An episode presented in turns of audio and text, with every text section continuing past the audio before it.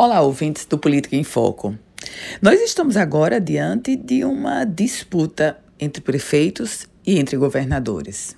Entre os prefeitos, a disputa é para saber quem avança mais nas idades sem comorbidades.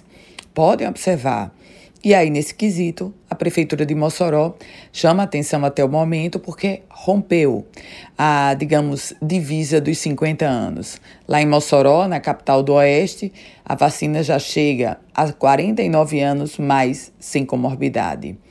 Essa é uma disputa que está em curso internamente entre os municípios do Rio Grande do Norte. E eu digo internamente porque, se formos comparar com outros municípios brasileiros, aí a gente perde, perde feio, pegando, por exemplo, Recife, Fortaleza, João Pessoa, que estão bem mais avançadas. Mas há uma outra disputa em curso, também envolvendo a vacinação da Covid-19. É a disputa entre os governadores.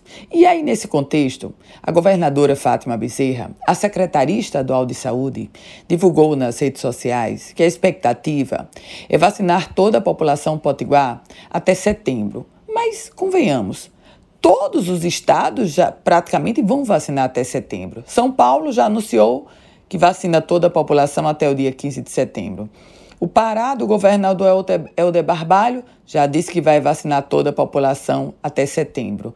O Maranhão, do governador Flávio Dino, disse até que pode antecipar para nem chegar a setembro. Então, nesse contexto, o que a gente tem hoje, graças a Deus, com o aumento da chegada dos lotes de vacina, é uma corrida saudável. Agora é esperar que essa corrida se intensifique, porque a vacina é o que naturalmente todos querem. Eu volto com outras informações aqui no Política em Foco com Ana Ruth Dantas.